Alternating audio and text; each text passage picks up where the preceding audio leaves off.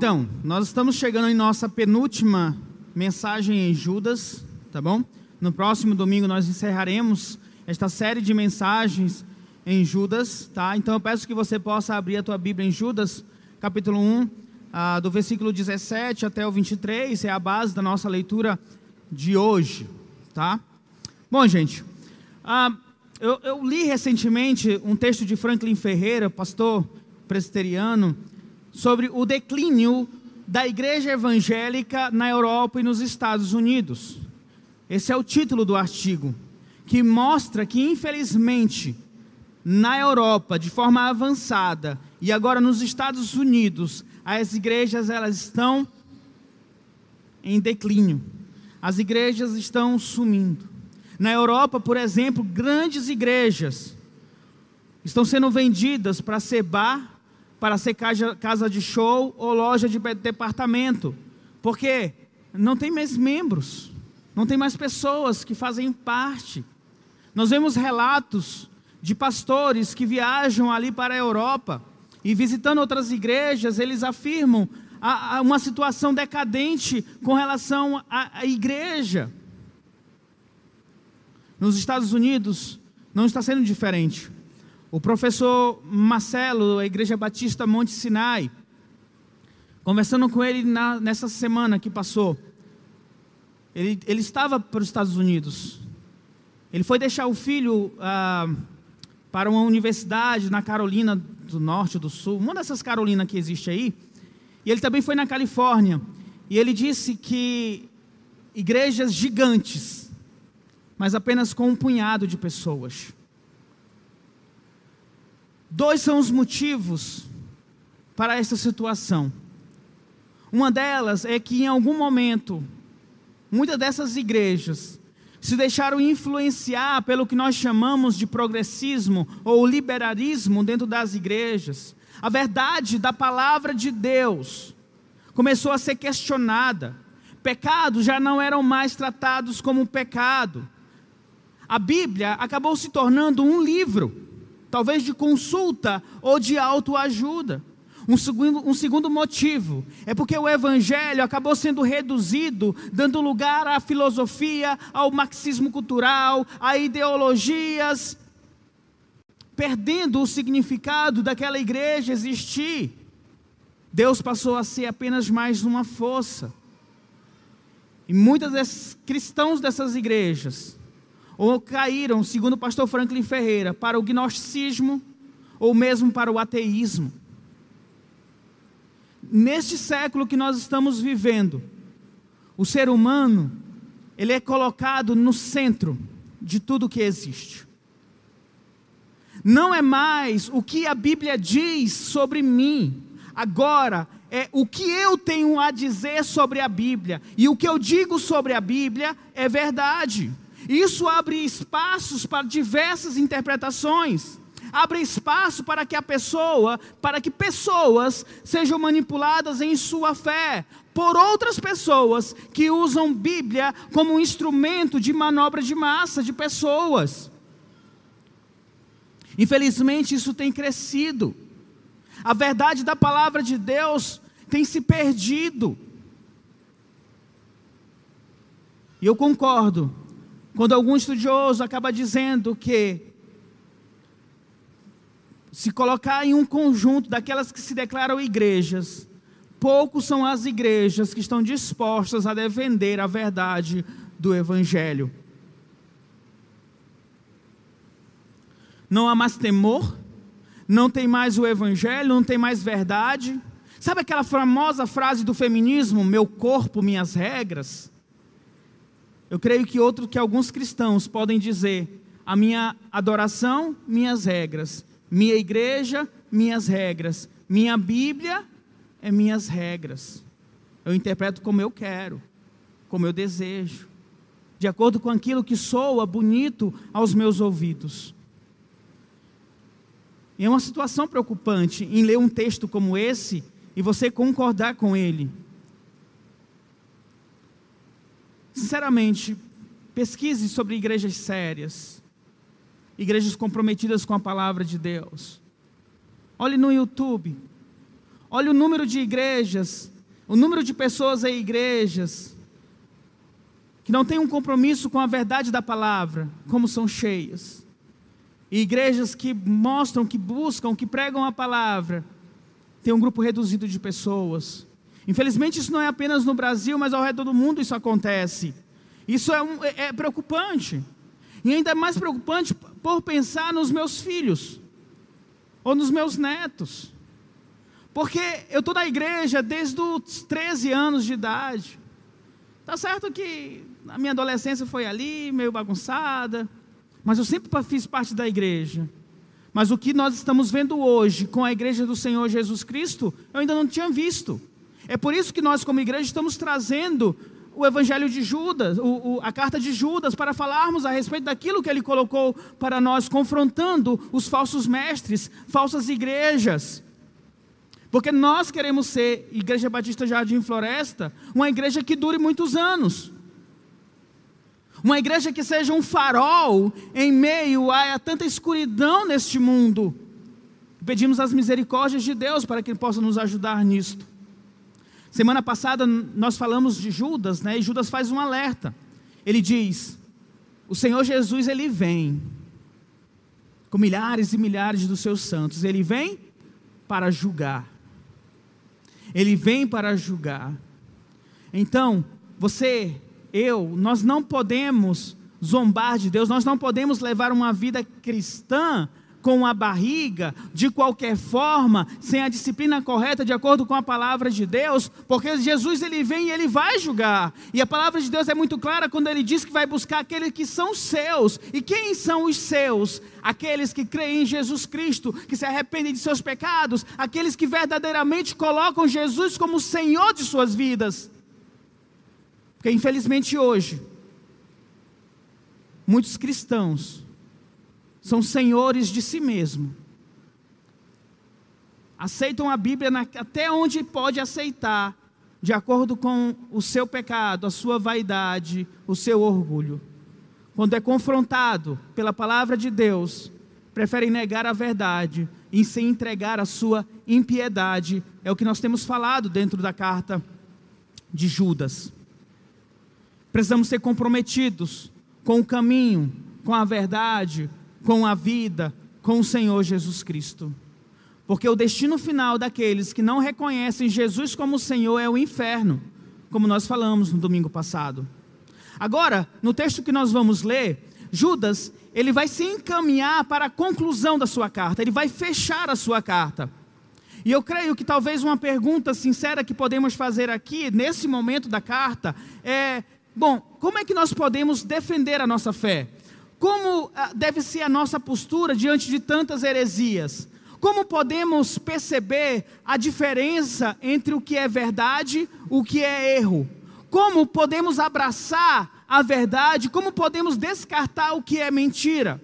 Eu creio que Judas nos dá um caminho para, para o nosso planejamento, para que possamos discernir o que é correto, o que é errado.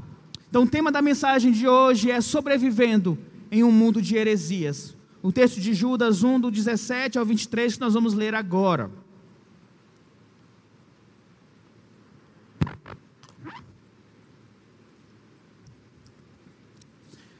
Começa assim. Todavia, amados, lembre-se do que foi dito pelos apóstolos de nosso Senhor Jesus Cristo. Eles diziam a vocês: nos últimos tempos haverá zombadores que seguirão seus próprios desejos ímpios. Eles são os que causam divisões entre vocês, os quais seguem a tendência da sua própria alma e não têm o espírito. Edifiquem-se, porém, amados, na santíssima fé que vocês têm, orando no Espírito Santo Mantenham-se no amor de Deus, enquanto esperam que a misericórdia de nosso Senhor Jesus Cristo os leve para a vida eterna.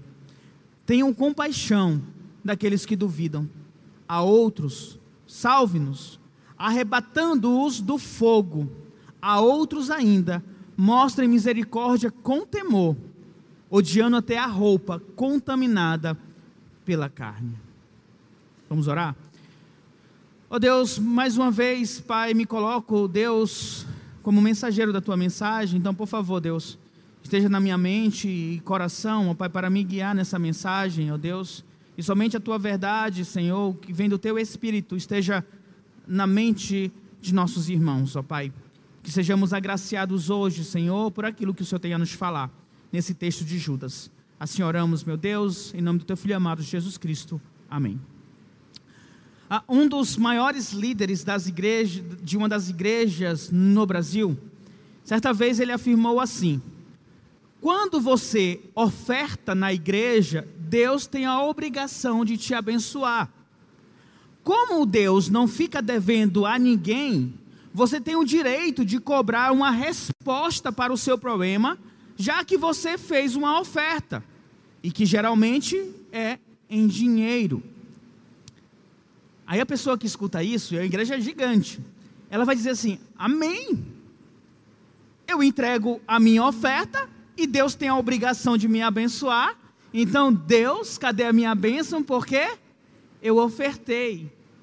E o perigo aqui é porque as pessoas dizem amém, e dizem glória a Deus, e aplaudem. E a questão é: onde na Bíblia descreve que Deus tem alguma obrigação para conosco porque nós estamos ofertando? Como eu já falei, algum pastor tem o direito de chegar para a sua igreja e dizer: Aqui nós não falamos sobre pecado, nós não queremos constranger você. Venha para a nossa igreja, porque aqui você não vai ser constrangido. Adore a Deus do jeito que você está, do jeito que você é. E a igreja vai lá e diz amém para isso, sem discernir que aquilo é uma, que essas coisas são heresias, que não estão presentes dentro da palavra de Deus. Eu poderia citar, e eu tentei citar ao longo da carta de Judas, muitas dessas questões, que aqueles que conhecem a palavra de Deus, pelo menos o mínimo, podem dizer que são absurdos, só que são absurdos que estão se espalhando. Por conta disto, muitas igrejas que levam o nome de Deus são igrejas fracas, e a consequência disso são irmãos, membros cristãos também fracos. As mentiras relacionadas com a verdade da palavra de Deus tem crescido assustadoramente. O YouTube está cheio de teólogos, está cheio de pessoas experientes com relação à palavra de Deus, que quando vão falar sobre determinado assunto, mal abrem a Bíblia para falar sobre o assunto. Quando não, citam um texto e depois começam a falar aquilo que, tá, que, ele, que ele deseja falar, sem a devida estudo da palavra de Deus, para pelo menos seguir o rumo do que aquela, aquele texto está falando. E o pior disto é que muitos cristãos estão ouvindo, porque você escuta o teu pastor uma vez por domingo, talvez ali na oração, em algum vídeo que a gente acaba divulgando na internet, no, no na igreja, mas a, o YouTube você tem acesso direto. Muitas crianças e até adolescentes são influenciados por pessoas que, se dizendo que têm palavra de Deus, estão, na verdade, sendo usadas pelo diabo para desviar os cristãos da palavra de Deus. E aqui eu reforço crianças e adolescentes, porque são mais facilmente influenciados, infelizmente. Caem nessa teia do diabo que tem um único propósito levar as pessoas para o inferno. Apenas isso. Então, não desconsidere aquilo que nós estamos falando dentro da carta de Judas. Porque eu estou falando sobre você, que pode cair nas falácias, que você pode cair nas heresias, nas mentiras de pessoas que, dizendo cristãs, dizendo ser usadas por Deus, não são. Ou o seu neto, ou o seu filho, podem cair nessas mentiras. Você pode dizer, pastor, e, e você? Será que você não está falando mentira aí, não? Estou dizendo, prove isso, entende? É, é, olhe na palavra de Deus e veja se nós estamos pregando, está de acordo com a palavra de Deus. E você tem liberdade de conversar comigo, assim como os meus irmãos fazem. Quantas vezes o Kevin já não mandou mensagem para mim? Quantas vezes a Tainá foi lá no meu escritório conversar comigo sobre determinado texto da palavra de Deus? Quantas vezes o Guilherme ali, pastor, isso aqui? Quantas vezes a irmã Lúcia, que é a que mais manda mensagem para mim, faz perguntas a respeito de questões da mensagem. Isso é válido, tem que ser assim. Nós estamos falando a respeito de sermos sóbrios, vigilantes, tá? Então, eu vou trabalhar essa mensagem em três pontos. Falei, pastor, nem começou ainda, tá? Ah, que eu me empolguei aqui na introdução. Três pontos, nós devemos nos lembrar, devemos nos edificar e devemos evangelizar baseado no texto que nós lemos. Primeiro devemos nos lembrar. Ah, Judas, ele começa, se você olhar na tua Bíblia, versículo 17, ou então Marcelo, joga aí o versículo 17, por favor. Ah, ele está apenas confirmando aquilo que temos falado durante toda a série. Ele nos lembra que o falso ensino e quem ensina é uma ameaça constante. Ele vai dizer: olha, lembrem-se do que foi dito pelos apóstolos do nosso Senhor Jesus Cristo. E ele está falando a respeito destes zombadores do versículo 18, daqueles que seguiam seus próprios desejos, falsos cristãos. No Antigo Testamento, isso já acontecia. Um exemplo que eu peguei foi Jeremias 23, 14. Olha só o que diz já o profeta Jeremias, no versículo 23, versículo 14, capítulo 23, versículo 14. E entre os profetas de Jerusalém vi algo horrível. Eles cometem adultério e vivem uma mentira. Nós estamos falando profetas, homens que dizem que são enviados por Deus, eles fazem algo horrível, eles cometem adultério, vivem uma mentira, eles encorajam a praticar o mal. O Senhor Jesus Cristo, já no Novo Testamento, em Mateus 7,15, ele diz: Cuidado com os falsos profetas, eles vêm a vocês vestidos de peles de ovelhas, mas por dentro são lobos devoradores. A carta de Paulo está cheia de instruções dizendo: toma cuidado com os falsos mestres.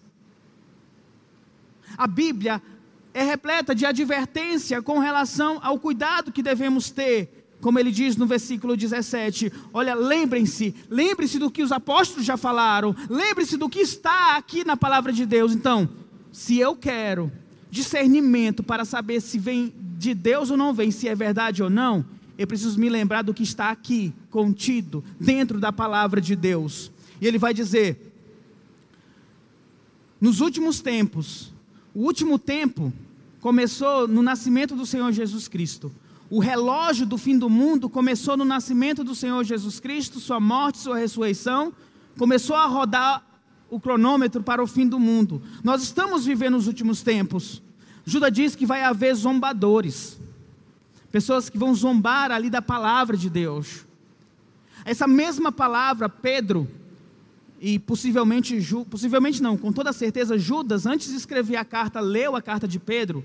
Em 2 Pedro 3, 3, ele diz que, antes de tudo, saibam que nos últimos dias surgirão escarnecedores, zombando e seguindo suas próprias paixões. E no versículo 4, ele diz: Eles dirão o que, o que houve com a promessa da sua vinda. Desde que os antepassados morreram, tudo continua como desde o princípio da criação. Estes zombadores, eles viviam segundo o seu coração, segundo a sua paixão, segundo o seu desejo, e falavam: Ah, cadê Jesus? Ele não ia vir? O que, que, aconteceu? Por que, que ele não aparece? Esses zombadores são aqueles que, infelizmente, vivem suas vidas sem se importar com o retorno de Cristo. Da promessa que, que Jesus Cristo vem. E ele vem como juiz, ele vem julgar. Os zombadores vivem suas vidas como se Jesus não fosse retornar. Seguem apenas o desejo do seu coração. Judas diz que eles seguirão seus próprios desejos ímpios, como nós já vimos nessa série seguem o, teu, o seu coração enganoso, aquele desejo pecaminoso dentro do seu coração, é isso que eles querem. Zombam da palavra de Deus. Quando dizendo conhecer a palavra de Deus, ou afirmando ser um seguidor de Cristo, seguem não o senhorio de Cristo, mas o seu próprio senhorio, o seu próprio desejo.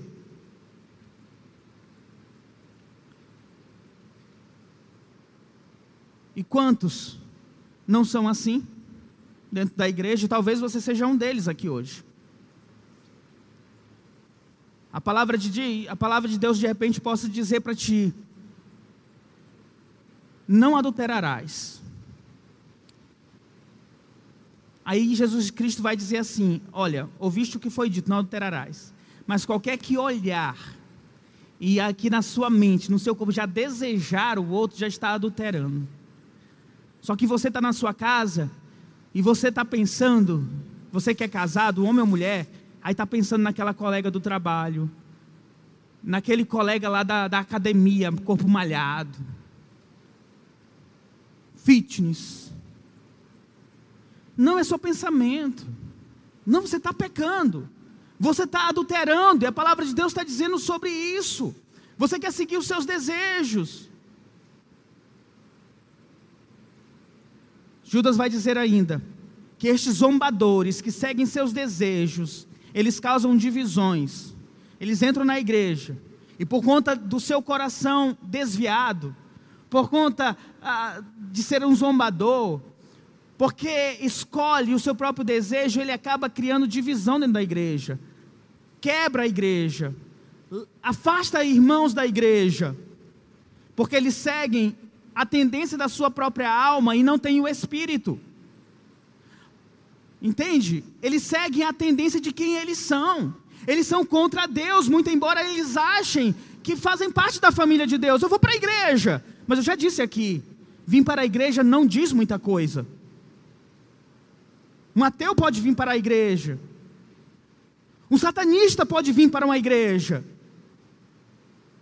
O que diz é uma vida que de fato busca fazer a vontade de Deus, que se arrepende dos seus pecados. Pelo fruto conhecereis quem sois.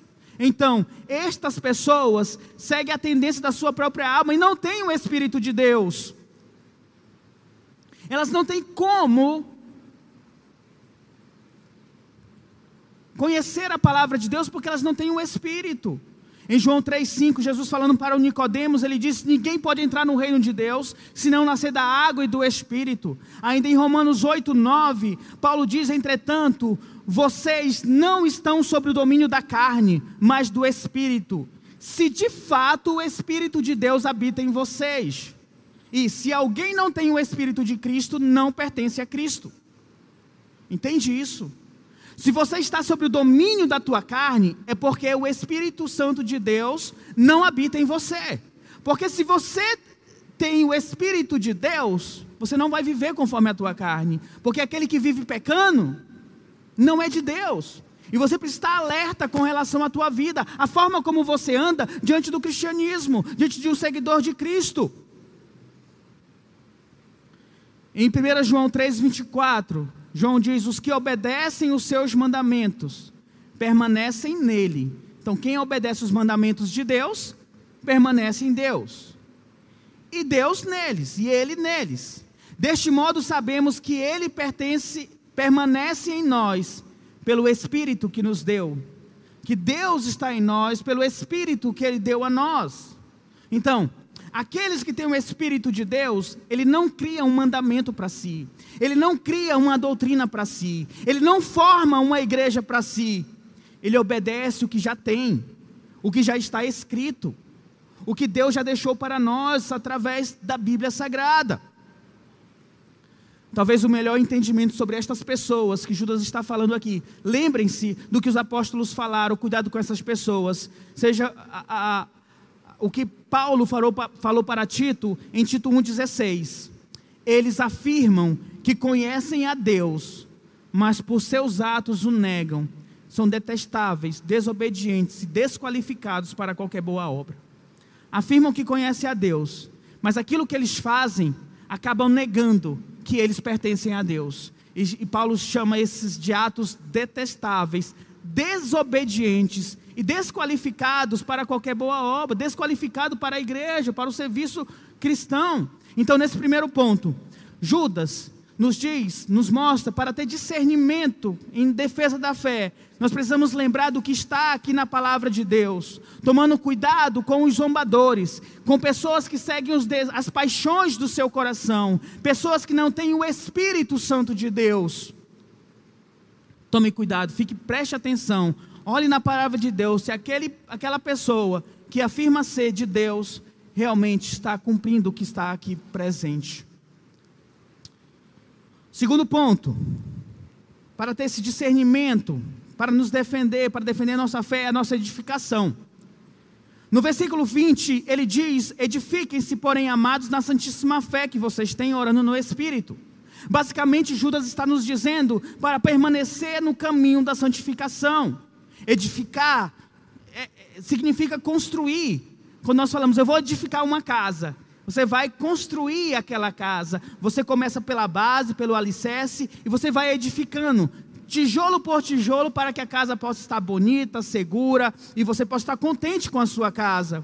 Judas está nos falando aqui que precisamos dessa edificação, dessa construção em nossa vida na santidade, uma edificação, uma edificação pessoal, uma edificação espiritual. Construindo tijolo por tijolo. Quando ele diz edifiquem-se, e ele fala da vossa fé santíssima, em termos práticos, podemos dizer que ele fala a respeito de que essa santificação deve e tem que girar em torno da palavra de Deus, porque ele é o nosso manual de santidade. Em Atos, capítulo 20, Paulo, quando estava de partida, ia deixar os irmãos, ele diz: Olha, eu estou preocupado com os lobos ferozes, ah, que não pouparão vocês, vai se levantar no meio de vocês homens que falarão a mentira. Ele vai dizer: vigiem. Aí no versículo 32 ele diz: Agora eu os entrego a Deus e a palavra da sua graça, que pode edificá-los e dar-lhes herança entre todos os que são santificados que de uma certa forma confortava Paulo em sua partida era que a igreja seria entregue para Deus e a palavra da sua graça que vai edificá-los.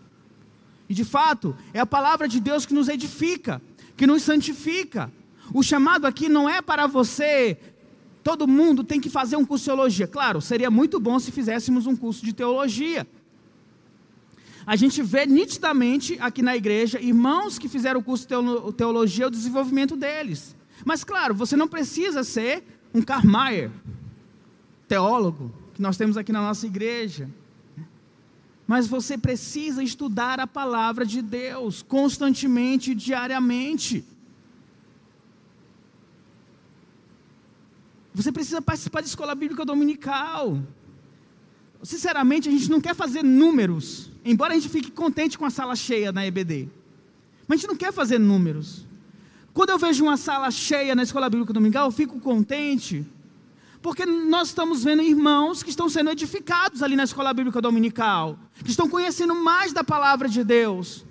Quando nós divulgamos algum vídeo. E sabe, eu vou, eu vou confessar para vocês aqui uma tristeza no meu coração às vezes. A gente grava algum vídeo e coloca no YouTube. E a gente vê 15 visualizações, 10 visualizações. Eu sei que aquele vídeo é importante. Se foi gravado, se foi postado, é porque nós cremos que aquele vídeo é importante. Nós tivemos um mês inteiro, todos os dias, nós tínhamos uma mensagem de cinco minutos. Alguns irmãos da igreja é, gravaram esse vídeo, máximo cinco minutos. Né? Teve alguns que foram um pouquinho mais. E eu pergunto: quantos de vocês clicaram lá no WhatsAppzinho e assistiram aqueles vídeos que foram colocados? Na minha pesquisa, poucos irmãos se dispuseram a colocar para ouvir. Alguns disseram: Eu comecei, mas parei. O que isso diz sobre nós? O que isso diz sobre nossa igreja? Sinceramente, que precisamos melhorar muito na edificação pela palavra de Deus. Quando você perde um culto, você tem a disposição de procurar o YouTube ou, ou, o Spotify da igreja para ouvir a mensagem que você perdeu, que toda a tua igreja também ouviu? Meu querido irmão, o caminho para a edificação passa necessariamente por conhecer a Bíblia Sagrada. Cristãos fortes são cristãos que estudam a palavra de Deus, que leem, que têm uma vida de devocional. Sabe qual é a melhor maneira de você aprender a estudar a Bíblia Sagrada? se chama devocional.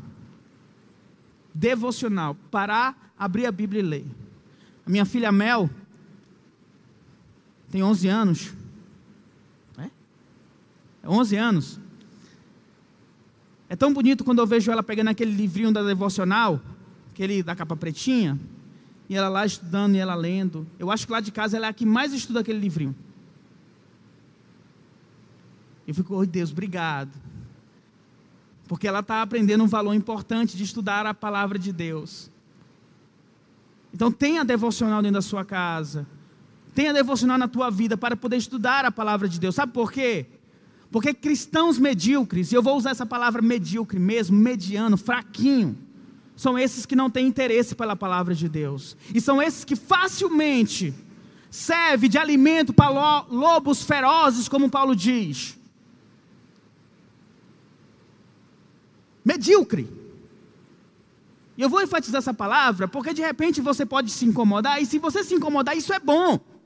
Porque você está incomodado com a tua vida espiritual medíocre à margem do que Deus espera, para ver que se assim você desperta para ler a Bíblia, pelo menos um capítulo durante o dia, estudar a palavra de Deus. Em 1 Pedro 2,12, Pedro diz assim: como crianças recém-nascidas, desejem de coração o leite espiritual puro, para que por meio deles cresçam a palavra, a, a, cresçam para a salvação. Você já viu criança recém-nascida? As mães vão entender isso, né? Criança, quando quer mamar, ela vai e puxa e, e, e, tira a roupa. Talvez você, mamãe, já tenha passado por isso, tá ali no shopping com a filha no braço e ela vap, puxa. É um menino. O que Pedro está nos dizendo aqui, nós como crianças recém-nascidas, desejamos, precisamos desejar ardentemente esse leite puro, para que nós possamos também como uma criança recém-nascida, amadurecer, crescer, nos fortificar.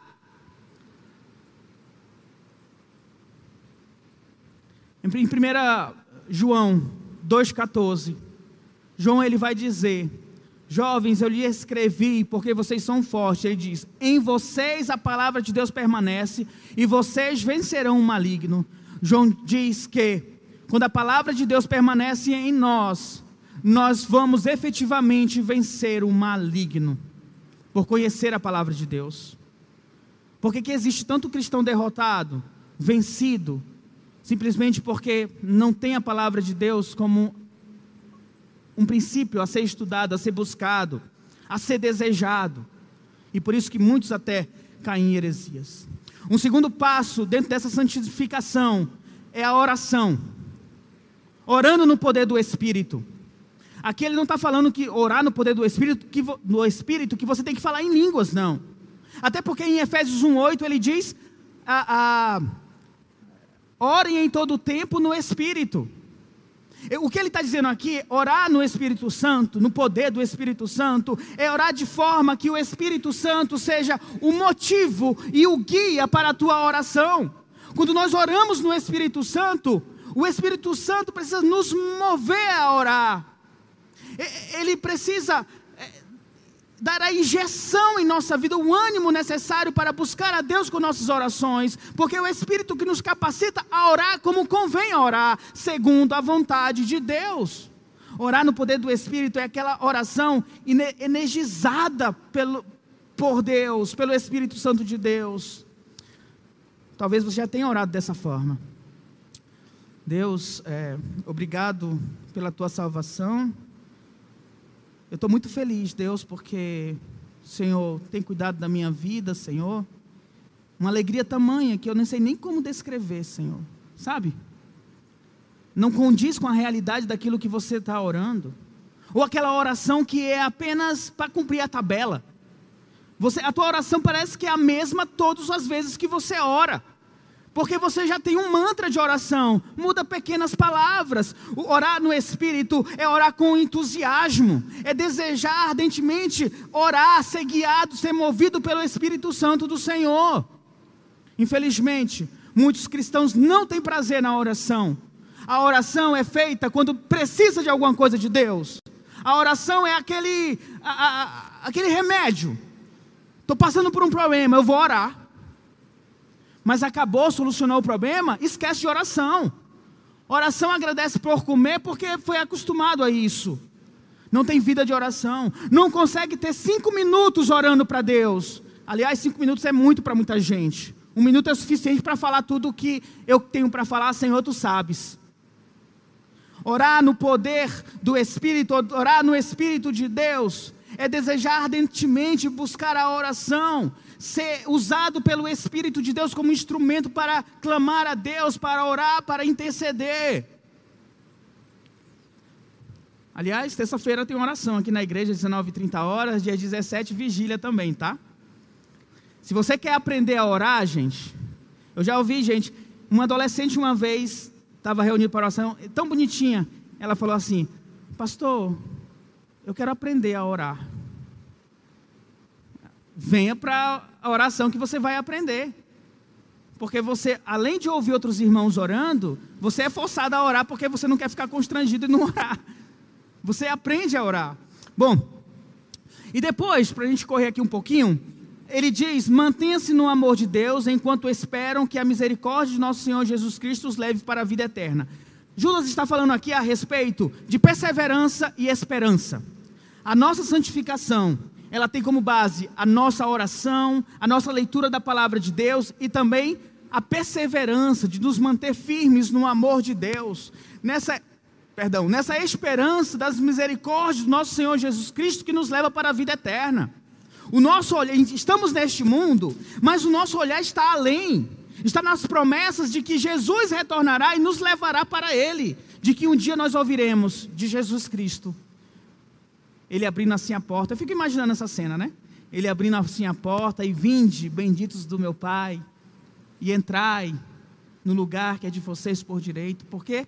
Porque vocês creram no Senhor Jesus Cristo e nenhuma condenação há para aqueles que estão em Cristo Jesus. O terceiro ponto aqui, para discernir nossa, a, a, a, como nós devemos nos posicionar diante, diante das heresias deste mundo, é o próprio evangelizar, pregar a palavra de Deus. No versículo 22 ele diz: Tenha compaixão daqueles que duvidam. Aqueles que duvidam são aquelas pessoas que são incertas com relação às verdades de Deus, pessoas que ainda não sabem o, o que acreditar, não tem firmeza nos pés. Recentemente eu ouvi no podcast de um marombeiro, um fortão assim, eu estou ouvindo para ver se assistindo eu consigo mudar alguma coisa. E ele contando assim o testemunho dele, ele disse assim, foi bonito, eu não sei o quanto ele realmente se converteu assim, né? Mas uh, ele, ele, ele fala a respeito do, do encontro que ele, é, como é o nome dele? do encontro que ele teve com Deus depois que um botijão de gás explodiu, né? Ah, e, e ele falando a respeito daquele testemunho, ele falou assim: Olha, a minha mãe era pastora, mas depois que eu me converti, eu fui para um curso do como pastor e o pastor me explicou exatamente como todo esse processo de salvação. E ele diz assim: Eu entendi, agora eu entendi, agora eu vi como funciona a, o processo de salvação. E ele disse: Eu nunca chorei tanto na minha vida quanto eu chorei, nem quando eu estava todo queimado porque o botijão explodiu. Eu nunca chorei tanto na minha vida. Léo Stronda, o nome, Léo Stronda. Ele tem vários vídeos no YouTube, inclusive de dancinhas, de tudo, antes de ser convertido, porque ele diz que agora ele vai se dedicar a essa vida gospel, tá? Bom, então, há pessoas que duvidam, e você precisa agir com misericórdia diante dessas pessoas. Talvez você tenha no teu trabalho alguém que, ah, que venha falar a respeito de Deus, e você possa dizer, essa pessoa não entende nada. Você não deve dizer, essa pessoa não entende nada. Antes você deve agir com misericórdia e mostrar a verdade para ela. Sabe por quê? Porque as pessoas duvidosas, essas estão mais suscetíveis aos ataques dos falsos mestres. Porque elas estão com dúvida e ela está querendo alguém que possa solucionar a sua dúvida, nem que seja uma mentira. Então precisamos ter misericórdia desses que duvidam. Depois ele diz: a outros, salve-nos, arrebatando-os do inferno com humildade e com fé, nós que conhecemos a verdade de Deus, precisamos estar dispostos a ser usados por Deus para arrebatar pessoas do fogo, pessoas do inferno. Tiago 5, do 19 ao 20 diz: Meus irmãos, se algum de vocês se desviar da verdade e alguém o trouxer de volta, lembre-se disso. Quem converte um pecador do erro do seu caminho, salvará a vida dessa pessoa e fará que muitíssimos pecados sejam perdoados. Nós temos esta missão, como cristãos, de pregar o Evangelho, de arrebatar pessoas do fogo. Talvez você possa olhar para alguém e dizer: Teu trabalho, sabe aquela pessoa da farra, que sai na sexta e na segunda chega até de ressaca, eita, eu aproveitei demais, fiz isso, fez aquilo, e você vai dizer: essa pessoa não tem salvação. Você não deve dizer isso. Você deve que orar a Deus e clamar a Deus pelas misericórdias de Deus para que essa pessoa seja arrebatada do fogo. Quando a gente vê no carnaval aquelas pessoas dançando, aquelas pessoas tratando o nome de Jesus Cristo com escárnio, você deve ter misericórdia dessas pessoas, orar para que elas alcancem a salvação, para que sejam arrebatadas do fogo do inferno. E ele termina dizendo: a outros ainda, mostrem misericórdia com temor, odiando até a roupa contaminada pela carne. Tem alguns que vão estar tão imersos na, na heresia, que até a roupa são contaminadas. Entende? Ela está tão imersa, ela está tão contaminada, aquela pessoa, por conta das heresias, dos falsos ensinamentos. Judas diz: mostre misericórdia para essa pessoa com temor. Ou seja, tome cuidado, para que você também não seja contaminado. Porque a ideia é que a roupa contaminada pela carne talvez possa passar para você também. Então tome cuidado. Você vai ter misericórdia, mas com temor, para não ser também contaminado. A conclusão: como cristãos em um mundo de heresia, devemos nos lembrar do alerta dentro da palavra de Deus. Averiguar quem são os zombadores, quem são aqueles que seguem seu coração enganoso, que não têm o Espírito de Deus.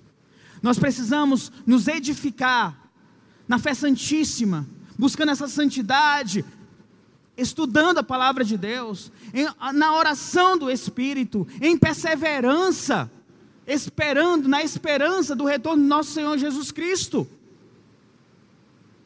E sem perder de vista a necessidade de ter misericórdia, de amar aqueles que precisam de salvação. Isso não quer dizer que você não deva rebater a heresia ou mesmo denunciar a heresia. Isso quer dizer que você deve ter misericórdia da outra vida e clamar a Deus para que aquela pessoa possa se arrepender e possa conhecer a graça que você também conheceu. Amém? Vamos orar? Depois nós vamos cantar mais um louvor e nós vamos estar nos despedindo.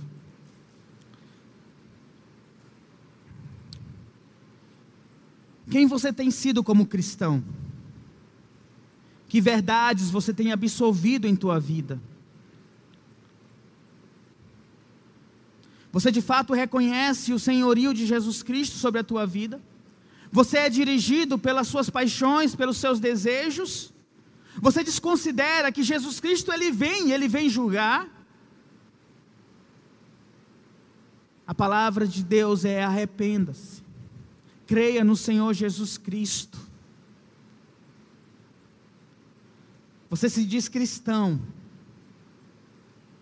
mas você tem buscado se edificar na Santíssima Fé, você tem buscado se edificar na palavra de Deus, é a palavra de Deus, do Deus onipotente, é a palavra de Deus Todo-Poderoso, Soberano Senhor. Ele escreveu para nós, Ele revelou quem Ele é para nós, porque nós não buscamos a palavra de Deus. Não seja um cristão medíocre. Conheça a palavra de Deus. Você tem orado. Você tem orado no Espírito, com fervor. A oração é algo que você tem buscado, que você gosta, que você é, se encontra com o teu Senhor. Você se mantém firme no amor de Deus. Você tem, é, tem essa perseverança em tua vida contra as ciladas do inimigo. Você olha para frente e você visualiza o Senhor Jesus Cristo em suas misericórdias vindo te levar para a vida eterna. Você olha para as pessoas deste mundo com um olhar de misericórdia, clamando a salvação destas.